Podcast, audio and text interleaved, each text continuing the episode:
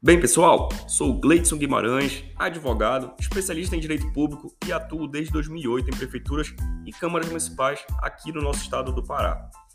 Hoje, o tema é bastante atual e polêmico: inexigibilidade de licitação para a contratação de artistas. Calma, parece um pouco complexo, mas não é. Vou trazer tudo de forma bem simples e objetiva, e sem o juridiquês.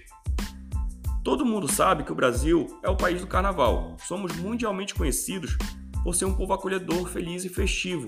E várias dessas festas tradicionais que acontecem no nosso país são patrocinadas com dinheiro público. Não sei se vocês sabiam, mas são. E na hora da festa, ninguém quer saber a origem daqueles recursos que viabilizaram a realização daquele evento. Porém, estamos acompanhando no noticiário que esta realidade está mudando. Ontem mesmo, né, a gente acompanhou no Fantástico uma reportagem extensa dizendo sobre esses eventos que são patrocinados com dinheiro público. O Gustavo Lima que o diga, né? Vem passando por isso constantemente. Então vamos descobrir o que pode e o que não pode após o BIP.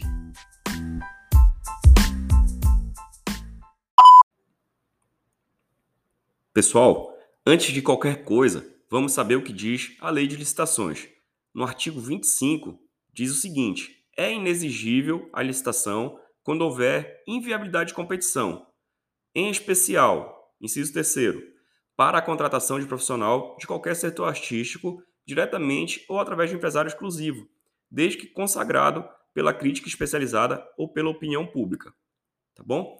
Então, primeiro conceito, primeiro entendimento que vocês precisam ter é que a licitação ela é inexigível. Não é necessário fazer uma licitação para contratar esses artistas mas a administração pública tem que estar tá, é, restrita a alguns procedimentos, padrões e algumas exigências que a legislação faz, tá bom?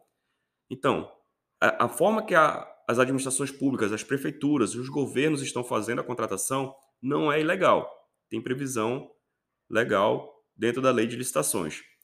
Não estou dizendo aqui também que o Ministério Público ou o Judiciário estão errados quando eles anulam esses processos é, de inexigibilidade, quando eles suspendem a realização desses eventos.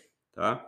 Não é isso. Estou dizendo aqui que existe previsão legal para fazer essas contratações, mas existem alguns pontos que merecem atenção. E a gente vai tratar isso agora. A lei de licitações deixa bem claro que precisa ser contratado diretamente ou através de um, de um empresário exclusivo, aquele artista. E ele tem que ser consagrado pela crítica especializada ou pela opinião pública. Quanto ao primeiro item que eu acabei de falar para vocês, o TCU, que é o Tribunal de Contas da União, firmou jurisprudência, como eu falei para vocês, são jurisprudências, são decisões né, desses tribunais por meio do acórdão, que o acórdão, como eu falei no, no episódio anterior também, é uma decisão da, dos ministros do, do Tribunal de Contas da União, né, que fala o seguinte, olha, que a apresentação apenas de autorização, atesto ou carta de exclusividade referente exclusivamente àquele artista para aquele dia correspondente à sua apresentação não atendia aos requisitos da lei de licitações. Ou seja, pessoal, aquele artista ele tem que receber diretamente aquele recurso ou através de um empresário que seja o empresário dele para todas as situações que envolvam aquele artista e não só para aquele evento exclusivo, tá bom? E quanto ao item 2, né, que tem que ser consagrado pela crítica especializada pela opinião pública, é, não pode contratar um amador para a realização de shows por inexigibilidade de licitações. Aí o procedimento vai ser outro, totalmente diferente. Bem, o que a gente vê na prática desses casos é que os artistas são contratados diretamente, né? eles montam é, empresas, pessoas jurídicas, que eles são sócios, né? E eles são contratados diretamente. Ou tem uma empresa que ele tem um contrato de exclusividade com aquela empresa para aquela empresa representar aquele artista. Isso é bastante comum nesse meio, tá bom? E não pode ser um artista desconhecido, um amador, né?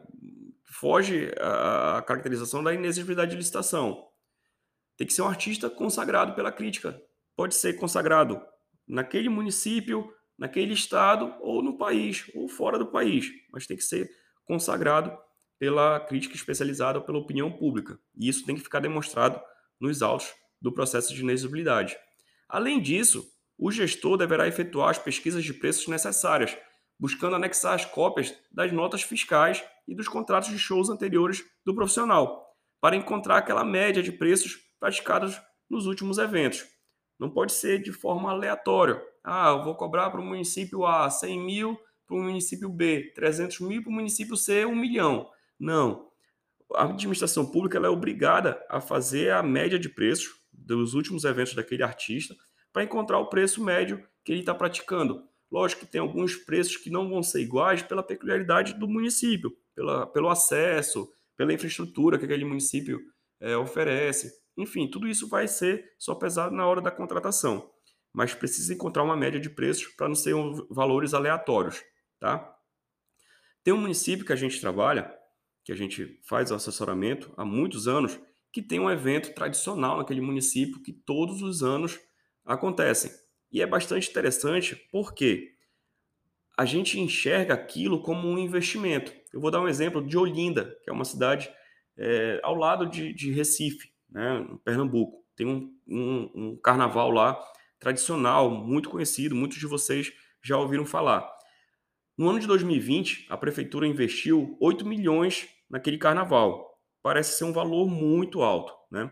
Mas estudos feitos, inclusive pelo Sebrae, que acompanhou é, o desenvolvimento daquele carnaval, mostrou que os turistas deixaram naquele município mais de 300 milhões de reais ou seja, foi feito um investimento de 8 milhões para ter um retorno para aquele município de 300 milhões.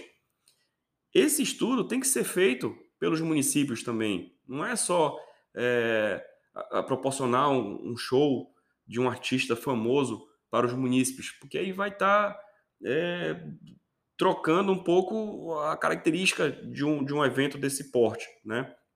Como eu estava falando para vocês, naquele município que a gente assessora aqui no estado do Pará, tem um evento tradicional que todos os anos se realizam, o município investe um valor e o retorno é estrondoso, é monstruoso, é perceptível. Inclusive, o prefeito recebeu um prêmio do Sebrae como prefeito empreendedor, justamente por esse evento, né? por, por ter transformado a realidade daquele município. O município hoje recebeu é, uma classificação do Ministério do Turismo como uma cidade turística, né? ele aparece no mapa turístico do Brasil. E tem muita gente que comenta esse, é, é, é, esse evento que é realizado nesse município, tem gente de outros estados que vai para aquele município e realmente movimenta a economia daquela, daquela, daquela cidade né, e transforma a realidade local. Isso tem que ser é, demonstrado dentro do processo de necessidade de licitação. Se for questionado pelo Ministério Público, né, se chegar ao Judiciário, tem que demonstrar isso para que fique bem demonstrado que houve um objetivo para aquele município daquele investimento que foi realizado. É, é certo que o gestor deverá comprovar que aplicou também os recursos mínimos na saúde e na educação, conforme de, determinado pela Constituição Federal, tá? E que ele deve respeitar o princípio da razoabilidade e proporcionalidade.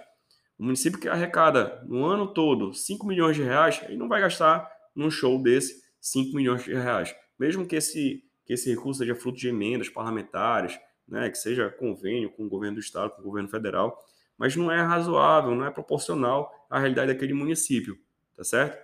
Com certeza absoluta, Olinda, que é aquele município que eu falei que investe 8 milhões no carnaval, eles não gastam 8 milhões com, qualquer, com, com os gastos públicos municipais. Com certeza deve gastar muito mais do que isso. E uh, esse, essa inexigibilidade de licitação para contratação de artistas deve cumprir com os requisitos legais para a formalização dos contratos, tem alguns órgãos estaduais, né? vou dar o exemplo do, do, do Tocantins, que é um, um, estado vizinho, que ele faz checklist para dizer tudo que precisa estar no processo de elegibilidade de licitação. Eu acho muito legal, a gente usa nos nossos municípios que tem os procedimentos e os municípios ele precisam ter esse procedimento padrão para fazer essas contratações. Sob pena de ver o seu processo de contratação anulado, o show cancelado e ainda ter que defender em processo por improbidade administrativa. Isso é muito mais comum do que vocês imaginam também, tá certo? Bem, pessoal, acredito que seria isso o que queríamos passar hoje para vocês. Até um próximo encontro.